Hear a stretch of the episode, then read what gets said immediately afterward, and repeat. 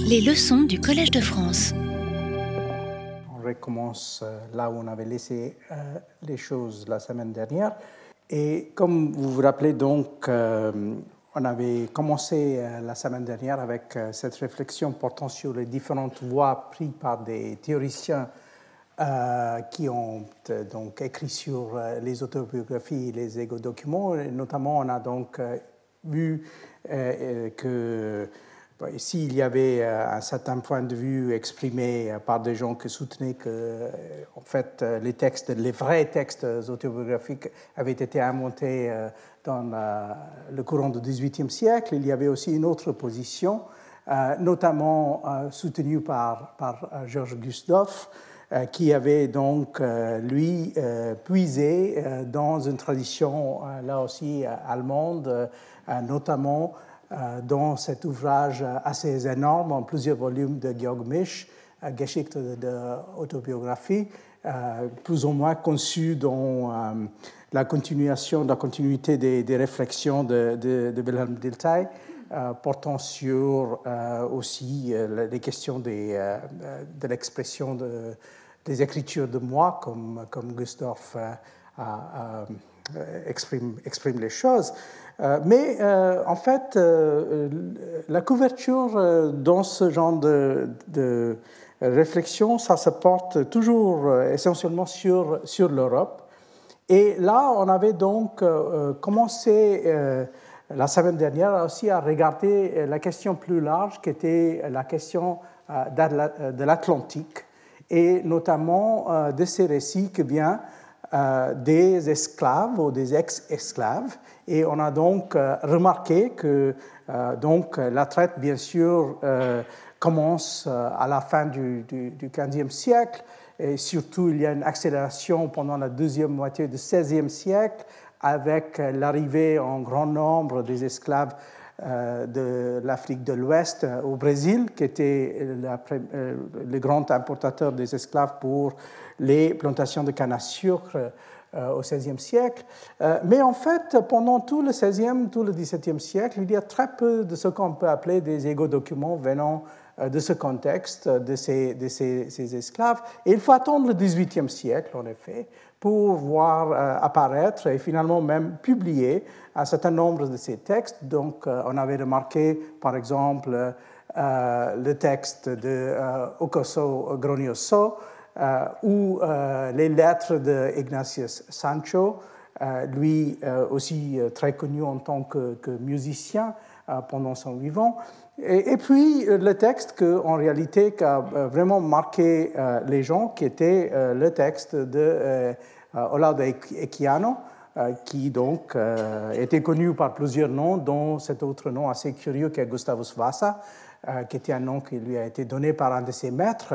Euh, malheureusement, euh, donc, il y a une certaine confusion autour de cette question de, de, de Gustavus Vasa et Echiano, mais en réalité, il utilisait les deux noms. Hein. L'un étant donc un nom d'esclave et l'autre étant son, son nom africain.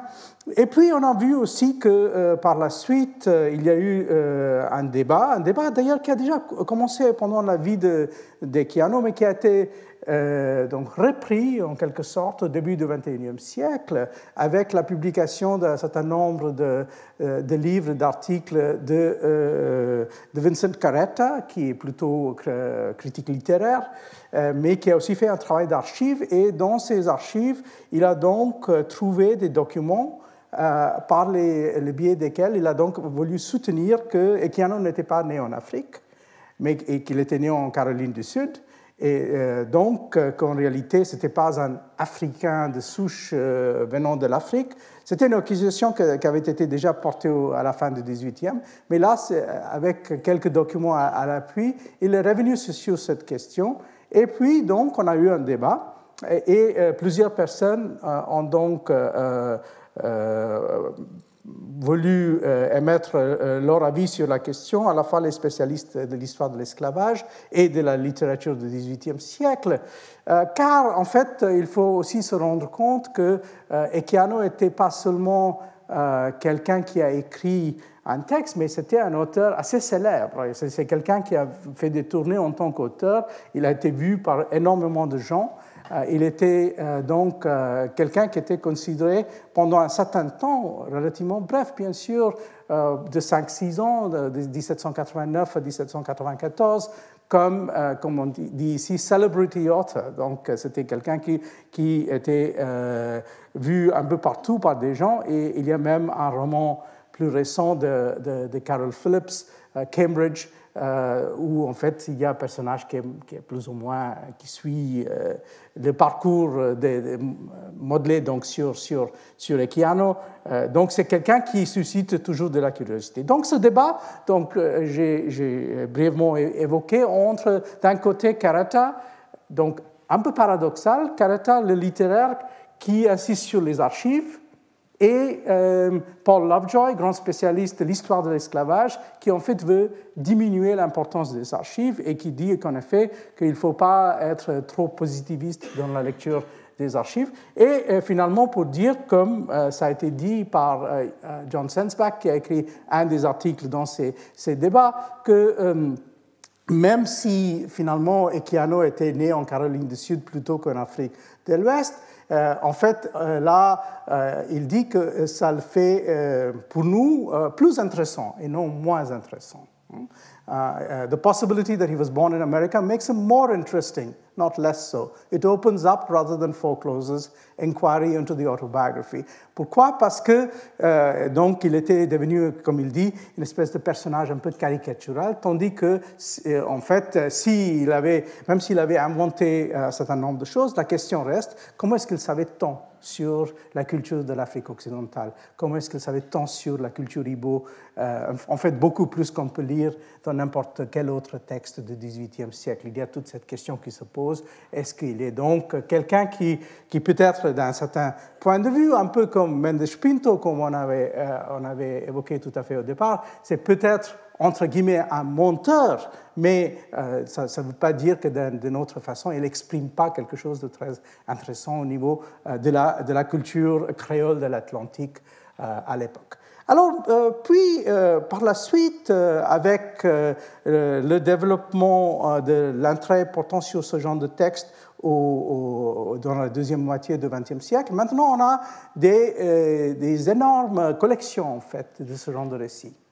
Là, vous voyez deux de ces volumes euh, euh, donc sous la direction de George Rovick.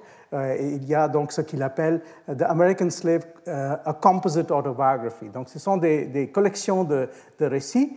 ces récits sont intéressants euh, en fait, euh, mais aussi assez euh, inégal dans par exemple, même de point de, point de vue du genre. Il y a à peu près un sur sept qui est écrit par une femme. Hein, donc 6 sur 7, sont écrits par des hommes. Donc c'est une espèce de, disproportion entre, entre les deux. Et là, Rovick a voulu donc diviser ça un peu région par région. Ah, donc vous aviez ici le volume portant sur Alabama et Indiana, et puis les volumes portant sur le Texas, et, ainsi de suite. Et puis par la suite, on a aussi voulu chercher un peu ailleurs, et on a aussi voulu élargir un peu euh, euh, le regard. Euh, par exemple, les spécialistes du Brésil ont commencé à regarder pour voir euh, s'il y avait des choses. Et curieusement, on a trouvé que euh, pendant le XVIIe et le XVIIIe siècle, il n'y avait pas vraiment de textes, par exemple, euh, écrits et puis publiés au Brésil. Le seul qu'on a trouvé, en fait, curieusement, c'est un texte qui a été publié en anglais, mais portant sur le Brésil. Et c'est un texte donc d'un dénommé Mahoma Bakaka, hein, qui, lui, était en rapport avec les missionnaires protestants. Et c'est donc en passant par euh, euh, ces missionnaires qu'il a donc eu l'occasion de euh, d'écrire. En fait, c'est une espèce de, de, collaboration entre, entre le missionnaire et Bakaka lui-même, où on a donc voulu euh, voulu euh, démontrer qu'au moins il y avait quelques exemples dans le cas du Brésil, même si c'est finalement pas très riche jusqu'à la fin du XVIIIe siècle. Et finalement, dans les derniers temps, on commence à trouver autre chose qui d'ailleurs est assez euh, intéressant et qui donne des variantes et aussi des solutions pour un certain nombre de problèmes. Et là, je parle du fait que maintenant on commence à trouver des textes en arabe. Hein, donc des textes en arabe écrits par les esclaves euh, venus aux, Amériques. Hein. Donc ça, c'est par exemple, c'est un exemple. C'est un, esclave qui s'appelle Omar Ben Saïd. Et, donc, lui, comme un certain nombre de gens de la fin du XVIIIe siècle, il a été pris donc, comme, comme esclave quand il était déjà adulte. Donc, il avait déjà été formé en Afrique de l'Ouest euh, en, arabe. Il, avait apparemment une bonne connaissance, par exemple, du Coran. Et, il, savait écrire l'arabe. Il avait été euh, donc marchand déjà dans sa jeunesse.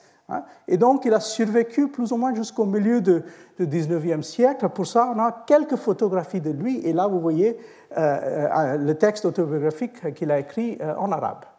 Donc, du coup, ce n'est pas un texte publié, donc on ne peut pas le euh, soupçonner, comme on fait parfois euh, ces textes, d'être des textes truqués parce que quelqu'un d'autre, euh, par exemple l'éditeur ou un collaborateur, entre guillemets, aurait fait quelque chose avec ces textes. Là, c'est un texte qui était resté manuscrit jusque dans, la deuxième moitié du XXe siècle.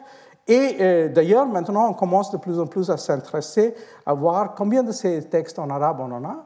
Euh, Ce n'est pas beaucoup, mais c'est quand même intéressant de voir. Et, par exemple, l'historienne euh, sénégalaise qui enseigne aujourd'hui euh, aux États-Unis, Sylviane Diouf, s'est intéressée pas mal à ça, cette question donc de, de l'islam, des esclaves venus à la fois au Brésil et au, ce qui devient finalement les États-Unis. Euh, et c'est bien sûr euh, quelque chose qui a aussi un certain intérêt parce que dans le cas brésilien, on sait qu'au début du 19e siècle, il y a eu une, grande rébellion des esclaves musulmans. Et euh, là aussi, c'est une question qui est intéressante parce qu'on n'a pas compris jusqu'à quel point, en fait, un certain nombre de ces esclaves avaient donc gardé leur foi même après avoir passé. Donc, ils ont superficiellement sont convertis, mais en réalité, ils restent, ils restent euh, musulmans. Donc, du coup, on a euh, maintenant une, diversité. Euh, disons que l'idée qu'il n'y a que quelques récits comme le récit de, de, c'est plus le cas. On a donc des points de vue différents. Il y a aussi une différenciation possible au niveau de la culture de départ et, même au niveau de la langue dans laquelle les gens ont choisi euh, de s'exprimer, même, si finalement on est toujours un peu déçu euh, pour, pour l'espagnol, le portugais et le français. Il n'y a pas énormément de récits. En fait, il en a très très peu de récits d'esclaves dans ces, dans ces langues. Alors donc là, je passe à regarder l'autre versant de l'affaire. Hein, parce qu'il y avait quand même cette autre traite qu'il ne faut pas négliger, c'est-à-dire les Africains euh, dans l'océan Indien. Et là, euh, la géographie est bien sûr différente, les origines sont différentes, même si, en fait, euh, tout à fait à la fin du XVIIIe siècle, au début du XIXe siècle, il y a quelques gens de l'Afrique de l'Est qui arrivent même en Amérique au Cuba. Donc, euh, ce n'est pas totalement inconnu, mais en, réalité, il y a donc, disons, ces, deux traites qui sont relativement séparées, euh, euh, celle de l'Atlantique et celle de, l'océan Indien. Et dans le cas de, de l'océan Indien, il faut aussi distinguer différents sous-circuits, si vous voulez. et c'est quelque chose qui a été donc au centre de, certains niveau d'attention et de, débat. Il y a eu quelques publications importantes, à la fois en anglais et en français. Par exemple, cet ouvrage collectif euh, dirigé par quatre euh, historiens français euh, sur traité esclavage en Afrique orientale et dans l'océan Indien. et un, ça, nous donne un, bilan assez utile et assez intéressant portant sur la question, tandis que là, vous aviez quelque chose qui est beaucoup plus centré sur l'Inde et, l'Asie du Sud, fait par euh, une historienne indienne et un, Américain. Et alors, donc, il y a bien sûr, euh, comme j'ai dit, des sous-circuits. Il y a des gens venus euh, de cette partie, donc disons entre euh, Tanzanie, Mozambique et, un peu aussi le Madagascar. bien sûr, ça a aussi à voir avec le peuplement des îles mascarennes. il y avait des esclaves venus à la fois à l'île Bourbon et à l'île de France, c'est-à-dire à l'île Maurice et à la, à la, Réunion. Mais puis il y a la question qui m'intéresse beaucoup plus, qui est la question des gens venus en Inde occidentale. Et là, donc, on est dans un autre cadre parce que les origines sont très différentes. Ce sont des gens venus essentiellement de la corne de l'Afrique. Donc, des gens euh, qui trouvent leurs origines euh, plus ou moins dans la région, disons, de Somalie, Érythrée, euh, Éthiopie, parfois le Soudan, hein, mais c'est moins commun, et, puis qui passent de là, qui rentrent normalement dans les, qui sont vendus dans les marchés de la mer Rouge, et, puis qui vont donc être pris et donc vendus en Inde. Mais alors là, on voit tout de suite qu'il y a une très très grande différence par rapport à la situation de l'Atlantique. Dans le cas de l'Atlantique, en fait, ce sont des esclaves qui sont utilisés en tant que main-d'œuvre. C'est la chose de base. Ça commence avec la canne à sucre dans le Brésil et ça continue avec euh, toujours euh, des autres produits dans les Caraïbes et finalement avec le coton euh, au sud des États-Unis. Mais dans le cas de l'Inde, en fait, souvent, ce sont des esclaves en fait, militaires. Donc, s'ils sont achetés, c'est pour être formés en tant que spécialistes d'un certain nombre d'arts militaires. Et puis, parmi ces gens, euh, les plus visibles, et il y a un certain nombre, c'est ceux qui deviennent en fait des gens assez importants, des espèces de notables, soit en restant esclaves ou soit en devenant des affranchis. Donc, euh, il y a des gens qui sont, assez connus, reconnus. Par exemple, en Inde, euh, au XVIe, XVIIe siècle, euh, qui euh, vont donc adopter le vêtement, comme vous voyez ici, plus ou moins indo-persan, qui devient parfois des seigneurs de guerre, qui parfois ont un pouvoir assez considérable dans les cours de l'Inde. Quand je dis les cours de l'Inde, il y a une exception qui est l'Empire moghol. Parce que dans l'Empire moghol, en fait, les Africains n'ont jamais joué un rôle très important. Il y a quelques-uns, mais il n'y a pas beaucoup. Tandis que c'est plutôt dans les autres sultanats, euh, dans les régions de l'Inde, par exemple, pour commencer dans le Bengale, le sultanat de Bengale au XVe siècle, on en voit euh, un certain nombre. Euh, il y a même quelques-uns à la fin du XVe siècle qui sont devenus rois au sultan. Hein. et puis, c'est dans l'Inde centrale. Hein. Alors, euh, mais malheureusement pour nous, en général, ces gens-là n'ont jamais laissé des vrais euh, textes ou des égaux documents. Donc, il faut regarder, par exemple, dans les sources plus ou moins standards, c'est-à-dire, par exemple, les chroniques. Les chroniques en arabe ou les chroniques en persan parlent souvent de ces gens. Hein.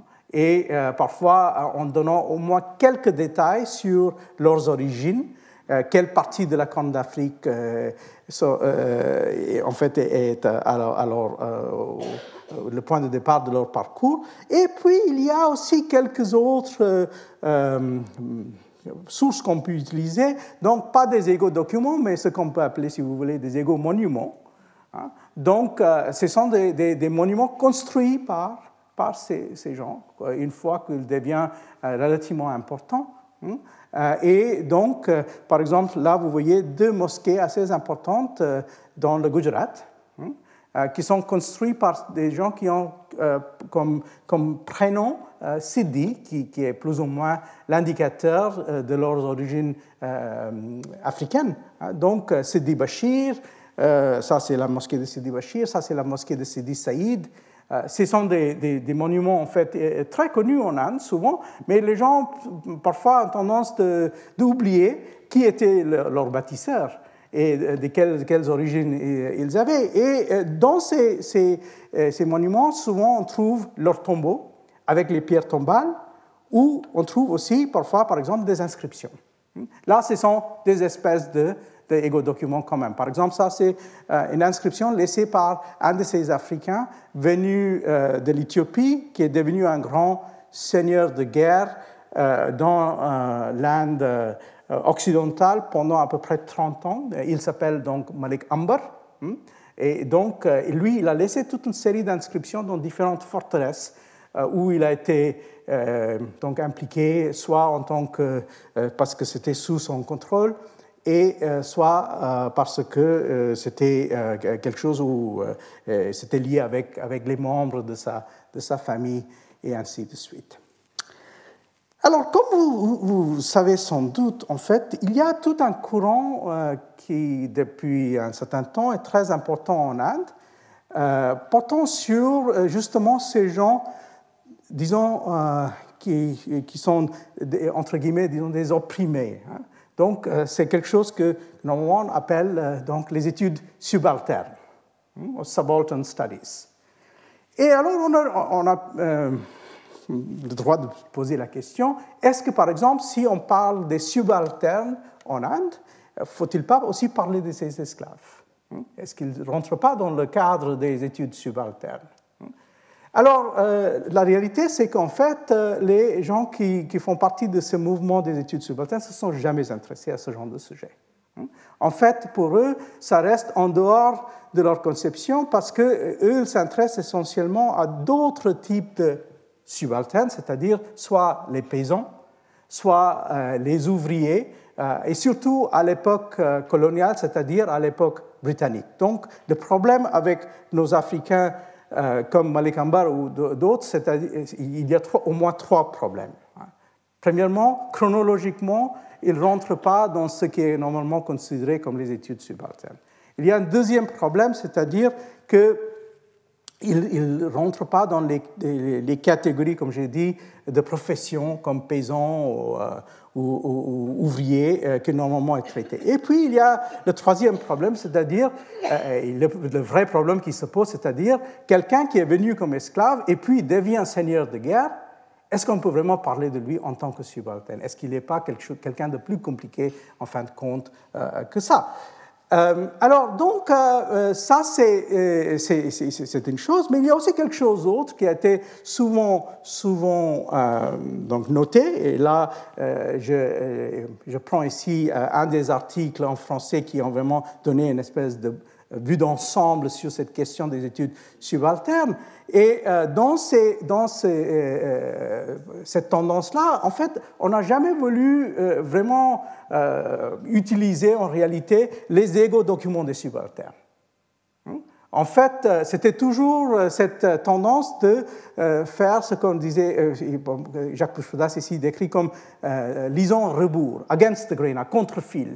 Euh, les documents. Donc, en fait, euh, cette tendance, euh, méthodologiquement, ce qu'on favorise comme point de vue, c'est de prendre les documents donc, issus des, classes dominantes et puis les lire donc à rebours ou à contre-fil, plutôt que chercher des expressions venant de ces subalternes même, ou par exemple ces, esclaves ou des, gens comme ça. Ce n'était pas vraiment quelque chose qu'on trouvait euh, très intéressant parce que euh, on avait une idée qui était euh, de une espèce de notion de traduction par des règles plus ou moins structuralistes d'un discours dominant en discours subalterne. Hein. Et puis, il y a aussi eu quelque chose qui a encore fait plus de confusion, c'est-à-dire un débat portant sur la question sur les subalternes peuvent-ils ou peuvent-elles parler hein.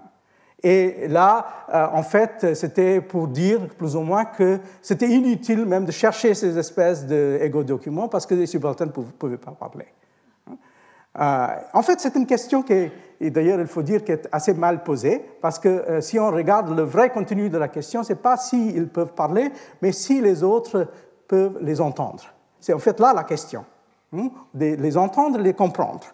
Tandis que la question est posée comme si ils sont des muets, hein. ils ne sont pas capables de parler. Tandis que la réalité, c'est que bon, les gens sont toujours capables de parler plus ou moins. Hein. Euh, alors donc, euh, cette question euh, est, ce qui a fait une espèce de division dans les études subalternes. D'un côté, donc, on a des gens qui continuent à chercher, comme par exemple l'historien à gauche, Shumit Sarkar, qui faisait partie de ces études subalternes, mais qui, qui a, a, pris ses distances contre cette tendance de dire que, en fait, les subalternes ne pouvaient pas parler, inutile de regarder, inutile de chercher leur roi, parce que, en fait, on ne peut jamais trouver leur voix, on ne peut jamais trouver leur point de vue. Euh, c'est impossible parce que, en fait, aussi, il y a, il y a une espèce de, raisonnement un peu circulaire, c'est-à-dire, si on peut les entendre, ça veut dire qu'ils ne sont pas des subalternes. Hein? Donc, du coup, euh, encore une fois, inutile de chercher leur point de vue et, euh, leur voix. Euh, c'est une question qui finalement a même été donc directement abordée par un certain nombre de spécialistes de l'esclavage dans l'océan Indien. par exemple, voici un article écrit par par deux historiens, un de mes, mes collègues à Los Angeles, Edward Alpers, grand spécialiste de l'esclavage euh, en océan Indien et en Afrique orientale. Et alors, donc, là, il, revient sur cette question et il dit que euh, plusieurs personnes, Eve Trout Powell, euh, autre historienne américaine, a récemment réitéré le défi posé par euh, Gayatri Spivak, aux spécialistes sociaux d'identifier les voix, pour dire que, bien sûr, les subalternes, et donc a fortiori les esclaves, ne pouvaient pas parler. Et puis, il dit que euh, pour lui, pour ces deux auteurs, Matthew Hopper aussi, euh, il dit que même si euh, il est clair que l'indignation morale des interlocuteurs européens face à la traite et à l'esclavage influençait leur compréhension des déclarations, il n'est pas possible de mettre en cause la véracité de ces témoignages de manière sommaire. Euh, ce sont des témoignages qui viennent donc souvent dans les archives des Européens, mais euh, bien que certaines phrases et sentiments reflètent peut-être plus les attitudes de ces Européens que celles des Africains libérés, il s'agit en fin de compte des sources dont nous disposons et qu'ils nous euh, euh, devons exploiter au mieux. Surtout, quels que soient ces défauts inhérents, cette combinaison euh, de différentes sources nous permet d'approcher au plus près l'expérience vécue de ces hommes, de ces femmes et de ces enfants africains. Donc, en fait, lui, il, il, il, nous propose de revenir sur cette idée que, bien sûr, qu'on euh, peut euh, euh, si on n'a pas d'autre euh, possibilité, revenir sur cette idée de lire les documents donc émanant des élites à contre-fil, mais si jamais on peut trouver ce genre de documents dans les archives, il faut les utiliser. Et là, je, trouve qu'il rejoint en fait un, une, position assez classique, qui est la, la position donc, définie par Ginsburg dans, euh, son livre sur, sur meunier Menocchio, euh, dans lequel, en fait, euh, Ginsburg a, a, affirmé que la réalité, c'est que même si Menocchio, c'était quelqu'un qui appartenait aux, aux classes populaires, même si son témoignage nous vient par l'Inquisition, Hein, parce que c'est euh, effectivement parce qu'il est prisonnier de l'Inquisition qu'on a ce qu'on a, mais en fin de compte, euh, il y a, c'est pas comme si on peut dire que c'est la voix de l'inquisiteur. Et ce n'est pas du tout le point de vue de, de Menocchio qui s'exprime. Et alors donc, je, pense qu'ici, euh, Alpers revient euh, et, il reprend un peu ce genre de, position euh, pour dire il faut en fait revenir sur ces matériaux et sur ce genre de, de texte plutôt que baisser les bras et dire non, des subalternes et les esclaves ne peuvent jamais parler, inutile de regarder, inutile de chercher des documents exprimant leur point de vue. Et alors donc là, euh, je reviens euh, brièvement sur le fait qu'il y a donc des sources qui ont été relativement peu exploitées dans le cadre de l'océan Indien, qui sont les documents de l'Inquisition justement. Donc, euh, je vous ai parlé de ces, matériaux, par exemple les monuments, les inscriptions, etc., etc. Mais en fait, il y a aussi, pas beaucoup, mais quelques textes venant de l'Inquisition portugaise où en fait euh, les gens qui sont euh, au centre de l'enquête, euh, ce sont justement des esclaves, et normalement des esclaves éthiopiens. Hein. en fait, le mot qu'on utilise en, portugais, c'est donc abishin, hein, qui est plus ou moins exactement le mot qu'on utilise en arabe et en persan, c'est-à-dire habashi. Hein, c'est abyssinien. Voilà, donc là vous aviez deux cas. il y a un cas qui vient euh, des années 1560. Euh, euh, et puis, vous aviez l'autre cas qui est de la fin du XVIe siècle, qui est le cas de quelqu'un qui s'appelle Gabriel. Hein. Et en fait, il avait apparemment plusieurs noms. Hein. Donc, il s'appelait Gabriel à un moment donné. Puis, il s'appelait aussi, il, dit Sidi Remi, mais c'est probablement Sidi Rahim. Et puis, parfois, il s'appelle aussi, apparemment, il a un autre nom musulman, Ali Hande. Hein.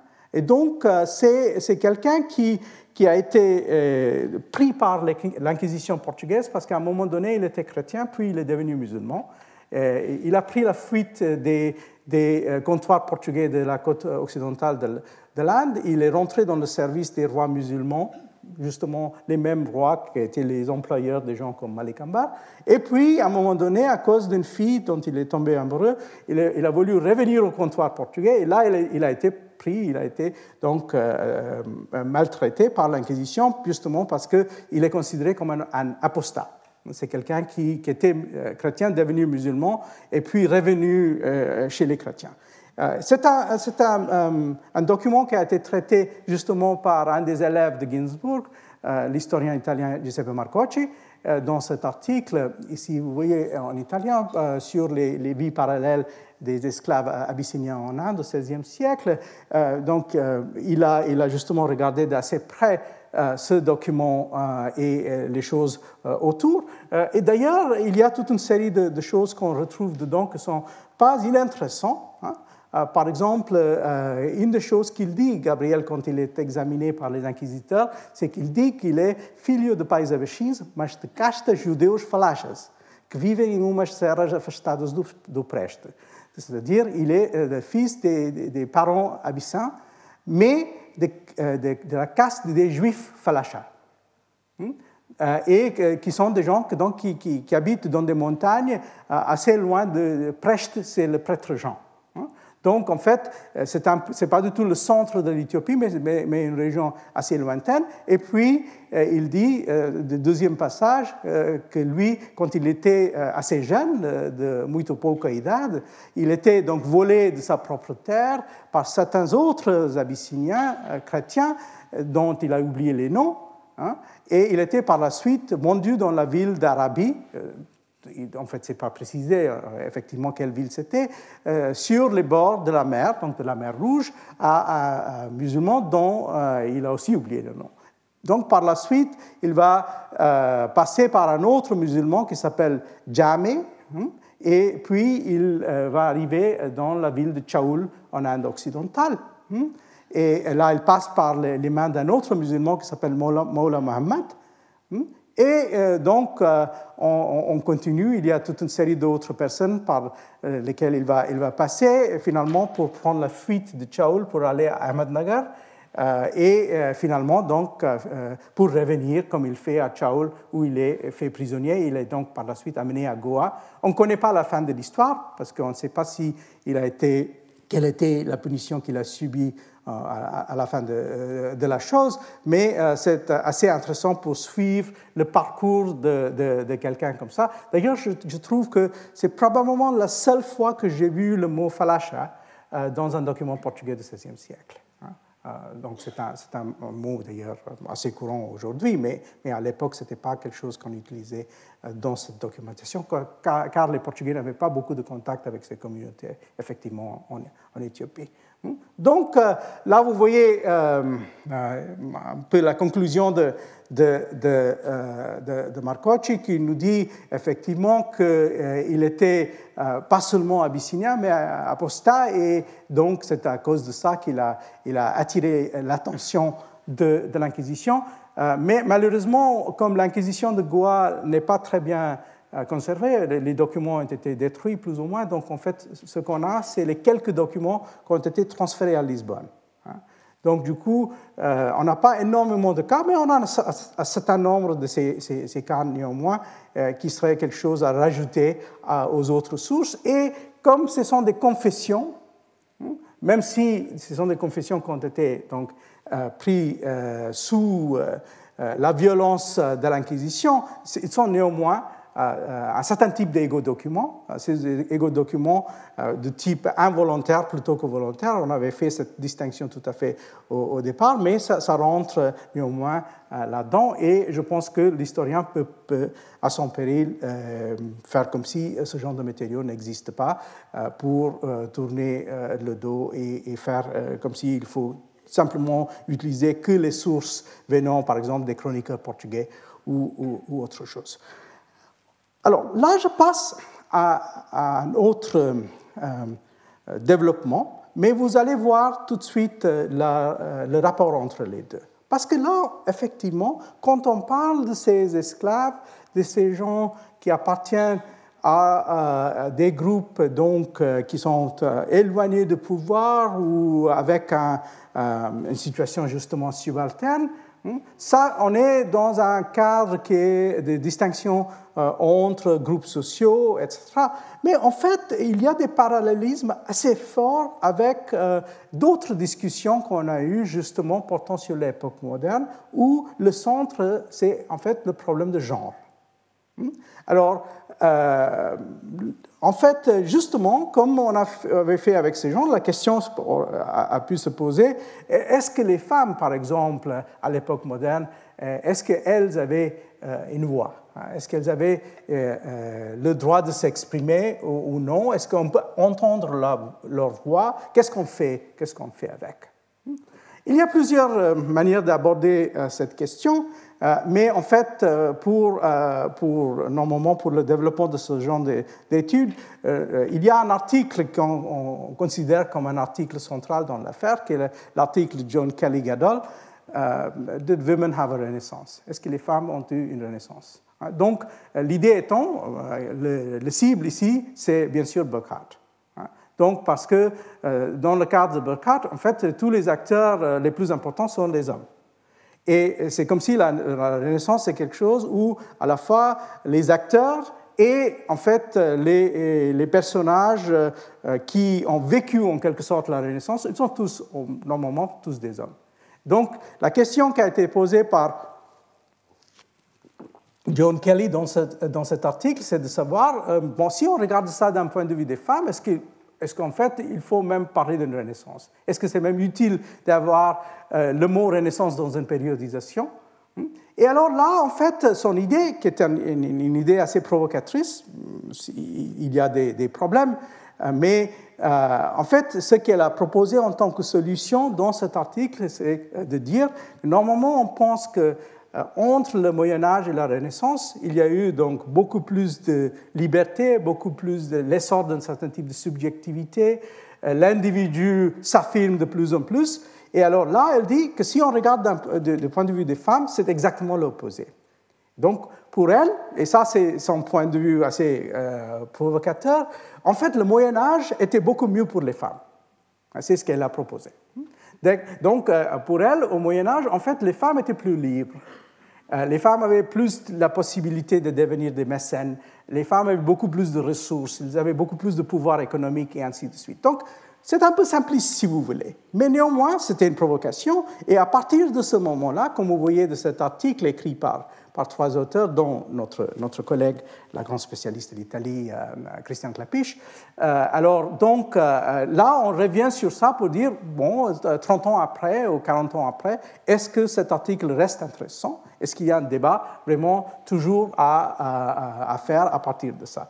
D'ailleurs, il y a aussi d'autres, comme par exemple Mary Wiesner Hanks, qui est grande spécialiste euh, de, l'Allemagne à l'époque moderne. Elle aussi, elle est, elle est revenue, vous voyez qu'elle a, elle a changé un peu le titre de John Kelly. Donc, euh, c'est pas euh, est-ce que les femmes avaient une renaissance, mais est-ce qu'elles avaient besoin d'une renaissance? Hmm? C'est légèrement différent. Et donc, elle, elle essaie dans cet, dans cet essai, de, dans cet article, de, de démontrer quelle des, choses qu'il faut retenir ou, de ne pas retenir des propos de John Kelly euh, dans, cette affaire. À partir de ça, en fait, on a euh, une, espèce d'énorme production, euh, surtout dans le monde anglo-saxon. Il y a eu, je pense que le point de départ de Kelly a donné la possibilité d'une production assez importante justement portant sur cette question de la voix des femmes à l'époque de la Renaissance et à l'époque moderne plus généralement. Hmm. Là, je, vous cite euh, trois, trois cas, hmm. euh, trois, euh, trois, livres assez, assez intéressants. Au milieu, un livre qui, qui, reste pour moi assez complexe. Je, je, ressens un sentiment un peu ambigu envers ce livre, à vrai dire. C'est sur les femmes morisques. Donc, l'idée étant de regarder dans les archives de l'Inquisition essentiellement, pour voir comment ces femmes, donc ces femmes qui étaient des femmes appartenant à un milieu musulman et qui se sont restées en Espagne après l'expulsion, qui sont donc devenues ce qu'on appelle les moriscos, hein, qui sont restées pendant, tout le, tout euh, siècle et jusqu'au début du XVIIe siècle, parfois comme des crypto-musulmans. Hein. Et puis, il y a eu une autre vague de, de, de violence et de suppression au début du XVIIe siècle.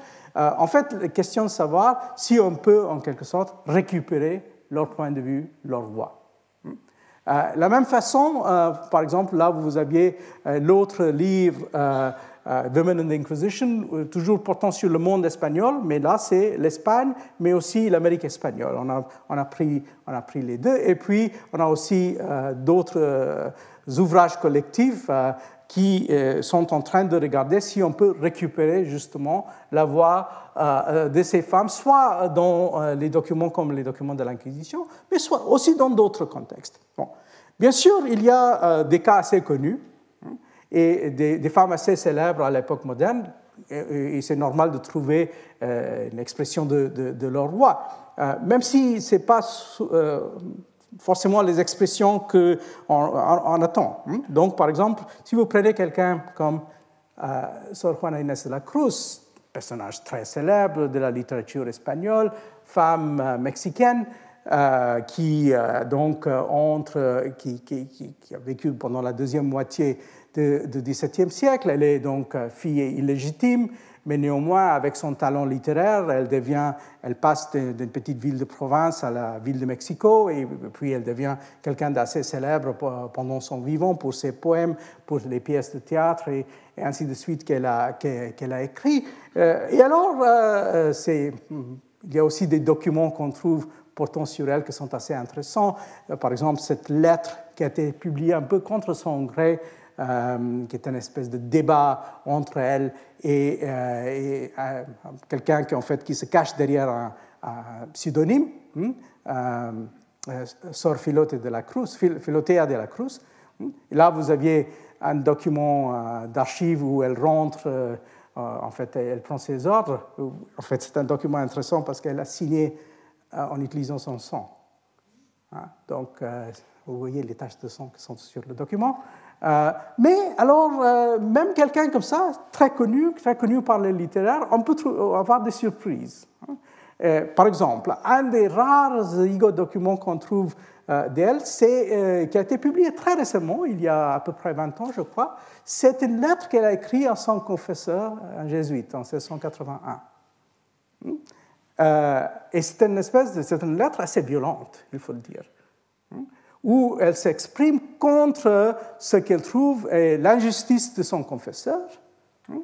Alors donc, euh, voilà la traduction en français, c'est une lettre bien sûr écrite en castillan.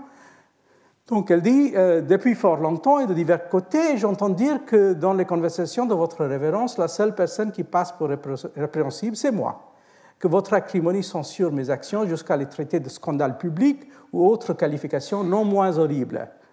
Ma conscience aurait pu m'inciter à me défendre car je ne suis pas entièrement propriétaire de mon crédit, hein, et ainsi de suite. Et puis elle continue, elle dit à son confesseur, euh, la cause donc de votre colère, mon père très aimé, n'est autre que ces maudits poèmes que le ciel, à l'encontre de votre volonté, m'a donné le talent de composer. Pourtant, j'ai tout fait pour échapper à cet office. J'ai tenté le plus possible de m'en dispenser, donc j'y trouvais un, motif de fierté ni de honte, car rimer a toujours été à mes yeux chose indifférente, ainsi de suite. Mais donc elle dit, bon, elle l'a fait, elle a écrit ses textes, et euh, donc, le, jésuite est, très, très, agité à cause de ça. Pourquoi donc ce déplaisir de votre révérence? Pourquoi dites-vous que si vous aviez su que je me mettrais à écrire des vers, vous m'auriez marié au lieu de me mettre au couvent? Hein? Eh bien, Père très aimant, que je te contredis contrainte et forcée, plein de honte et en des termes que n'aurait pas dû franchir mes lèvres, quelle autorité directe avait votre révérence pour disposer de ma personne?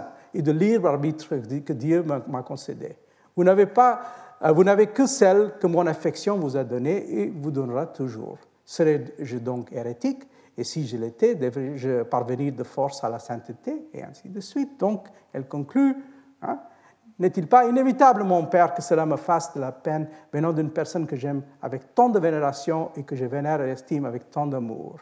Donc, finalement, ma seule intention est de vous supplier, mon Père, s'il ne vous plaît, pas de m'accorder votre faveur, de ne plus euh, vous souvenir de moi, si ce n'est que euh, pour me recommander à Dieu dans vos prières. Hein.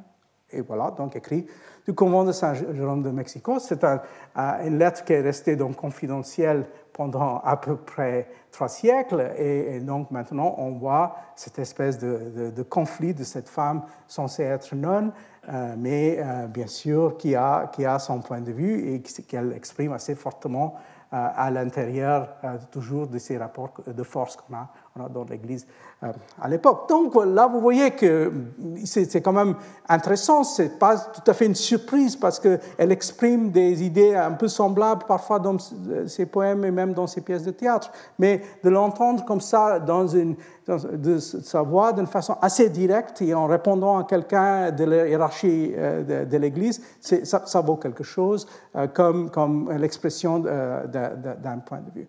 Et donc, euh, même ces, gens-là, et c'est certainement pas le cas, qu'on ne peut pas traiter euh, Sor Juana comme un subalterne, une subalterne, exactement, hein, parce qu'elle appartient à, une couche sociale qui est un peu plus compliquée que ça, même si elle était fille euh, illégitime. Hein. Mais euh, même ces, lettres venant des, femmes appartenant à des classes aisées, sont souvent assez intéressantes et, plus compliquées qu'on peut soupçonner euh, de, euh, point de départ. Hein. Donc, bien sûr, on a, comme vous voyez ici, des lettres euh, publiées déjà au XVIe siècle. Ah, ce sont des lettres qui sont un peu des lettres exemplaires qu'on publie donc, pour, comme exemple en fait de, de l'art épistolaire. mais il y a d'autres qui sont restés euh, confidentiels qui sont restés dans les archives. Et maintenant, on a de plus en plus de, travaux, euh, notamment euh, en Italie, les travaux de Gabriele Lazzari, en particulier sur l'écriture épistolaire féminine, hmm, et aussi ces, collections de ce genre. Je, je, vais juste mentionner un cas, qui est un cas assez amusant, assez curieux, qui est donc d'une femme d'élite hmm, qui appartient à une grande famille, euh, c'est euh, Costanza Colonna. C'est la fille de, de Marc Antonio Colonna, qui est considéré plus ou moins comme l'héros, ou un des héros de, la bataille de Lépante. Hein. il y a même une, rue aujourd'hui à Rome qui porte son nom, de Marc Antonio Colonna. mais elle, en fait, elle est surtout connue par les historiens parce qu'elle était plus ou moins la patronne de Caravaggio.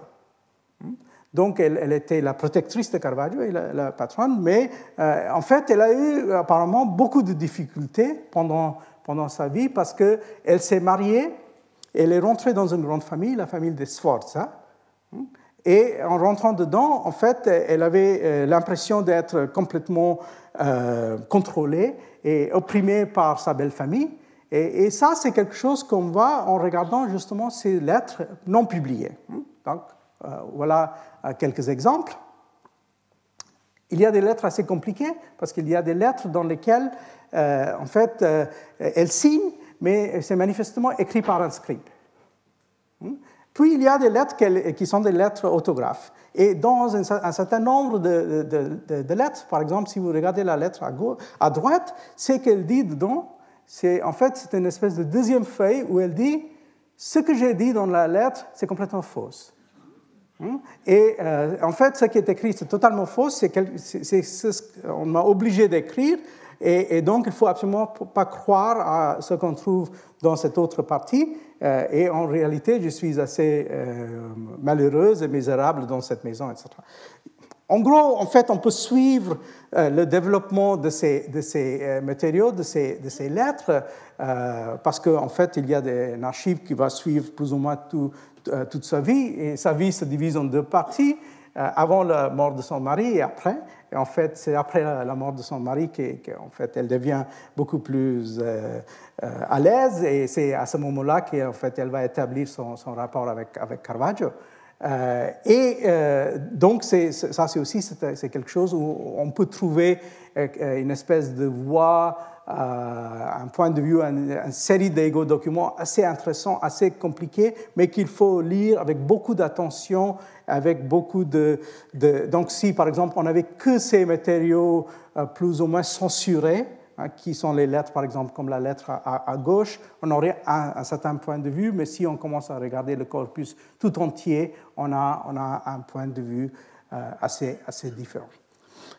Donc finalement, je viens à un cas qui euh, reste quand même un cas assez euh, particulier, assez intéressant pour tout ce qui est cette, euh, histoire d'écriture des femmes à l'époque moderne, les, les égo-documents. C'est un cas qui est très très connu, mais je vais juste revenir sur certains aspects de ce, de, ce texte-là. C'est les mémoires, hein, comme vous voyez ici, d'une femme juive d'Hambourg donc, euh, qui a vécu euh, pendant la deuxième moitié du XVIIe, le début du XVIIIe. Hmm? Euh, là, vous aviez une, traduction partielle en français qui a été faite par Léon Polyakov. Ça, c'est une traduction en allemand. le texte original, donc là, vous voyez, est en yiddish, hmm? donc, mais écrit en écriture hébreu. Là, vous, aviez euh, la page de, euh, de, début et la page de la fin. Hein. Donc, euh, c'est un texte qui a été gardé dans sa famille, qui a été découvert à la fin du 19e siècle, et puis est devenu un, texte assez, connu. Donc, c'est l'auteur qu'on appelait là un peu c'est un, malentendu, Gluckel Hameln. En fait, elle n'était pas de Hameln, elle était de Hambourg. Euh, et donc, euh, voilà un peu euh, sa vie. En fait, normalement, elle devrait la seule fois qu'elle signe son nom tout entier, c'est Glickelbas Yuda Lieb. Et donc, elle a, elle a, vécu entre 1645 et 1724. Elle est née à, Hambourg. Elle est la fille d'un marchand juif ashkénaze. Déjà intéressant parce qu'à Hambourg, à l'époque, en fait, les grands marchands d'Hambourg sont des, des séfarades à l'époque. Hein, tandis qu'elle elle appartient à cet autre groupe. Euh, elle s'est mariée à l'âge de 15 ans euh, avec justement quelqu'un de Hamel, de, Hayim Ben Yosef. Euh, ils ont 14 enfants ensemble, dont la plupart ont survécu. Ça, c'est aussi extraordinaire. Elle a marié 12 de ses 14 enfants dans, des familles assez importantes. Donc, en fait, elle a toute une descendance par la suite. puis, donc, il y a des moments dans sa vie qu'elle raconte. Elle raconte, par exemple, les guerres avec le roi de Suède. Euh, qui, a quand même eu euh, un effet important dans cette, région. Et puis, elle raconte aussi, je vais revenir brièvement sur ça, euh, le cas de, de, sa petite-fille dans les années 1660. Puis son mari va, mourir en 1689 suite à un accident à la maison. Et elle va se, remarier, et cette fois-ci à quelqu'un, un grand marchand de Metz. Donc elle va se déplacer à Metz. Et puis là, euh, malheureusement, cette deuxième mari n'est pas très doué pour, pour le commerce. Euh, il va faire faillite en 1702. Euh, puis il va continuer à vivre pendant dix ans dans un état plutôt misérable. Et, puis après sa mort en 1712, pendant 12 ans, elle est plus ou moins dans la maison de ses enfants et elle est soutenue donc par ses, ses enfants. Et puis donc elle a écrit euh, périodiquement ce texte. Ce n'est pas un texte qui va couvrir toute sa vie, mais une grande partie, effectivement, de sa vie. Donc, vous voyez quelqu'un qui est basé à Hambourg, mais qui finalement va terminer sa vie ici à Metz, mais qui a aussi pas mal voyagé euh, dans euh, l'Europe du Nord et aussi dans le, Saint-Empire et en Allemagne. Donc, c'est un texte qui est assez, assez intéressant. Euh, là, vous voyez euh, un, compte-rendu de, la traduction de Polyakov qui nous dit euh, que était une mère de famille juive.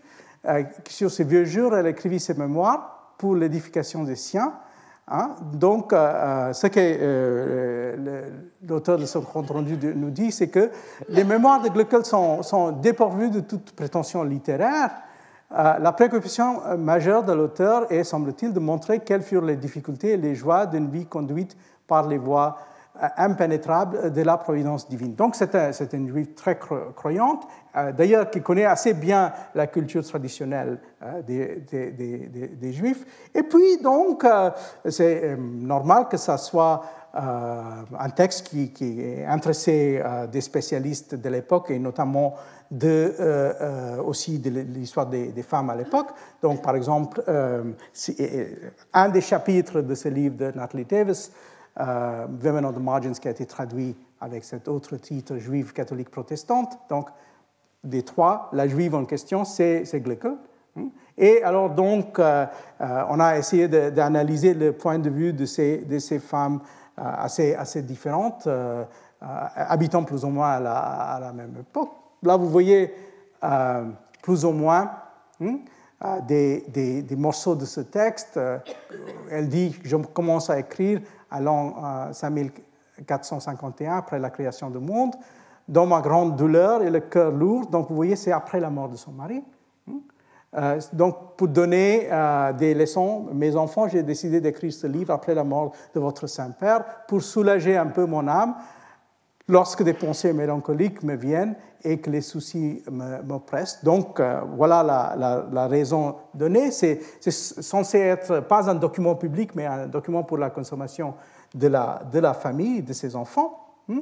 Euh, et, mais finalement, il y a pas mal de choses euh, dedans, parfois de l'humour, parfois des, des remarques assez intéressantes. Par exemple, ici, les remarques portant sur Saptasfi, son mouvement où elle, euh, nous, fait entendre que quand euh, ce, mouvement, donc Saptasvi, était euh, quelqu'un qui s'est déclaré Messie à Smir, dans l'Empire ottoman, et donc il y avait des bruits qui couraient dans toutes les communautés de l'Europe que le Messie était venu.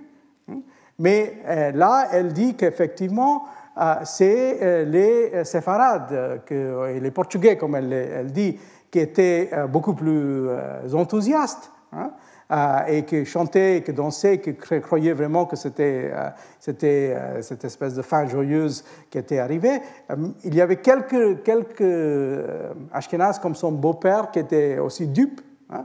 donc, il quitta Amen, abandonna sa maison et tous ses meubles et alla vivre à, Hildesheim. Donc, il, attendait ça, mais finalement, il, allait, il pensait aller directement d'Hambourg en Terre Sainte, mais finalement, ces tonneaux sont restés plus de l'année dans ma maison. Finalement, mes beaux-parents se sont dit que la viande et les autres aliments allaient pourrir. Donc, on a décidé que le Messie était, en fait, il fallait attendre encore un peu.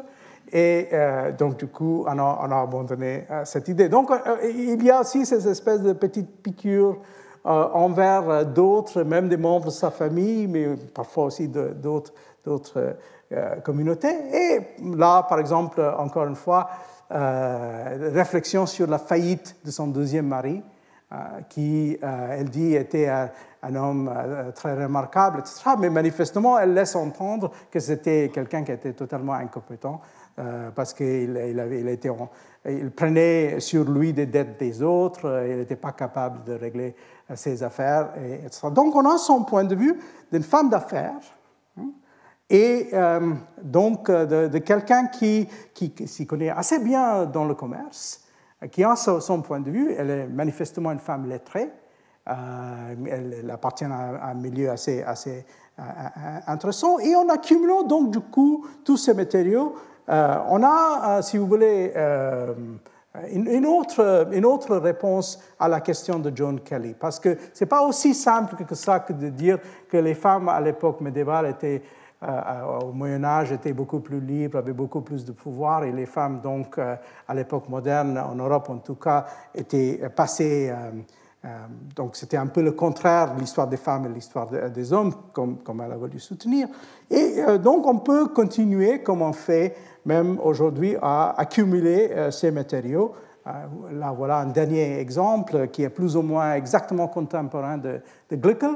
Ça, c'est une femme hollandaise vivant dans la, la, Friesland, et, elle, elle est sage-femme. Donc, c'est Katharina Schrader, Schrader, en fait.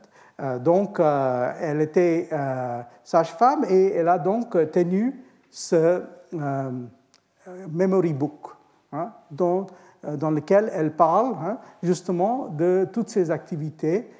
c'est assez laconique, elle ne s'exprime pas beaucoup en détail sur ses émotions, etc.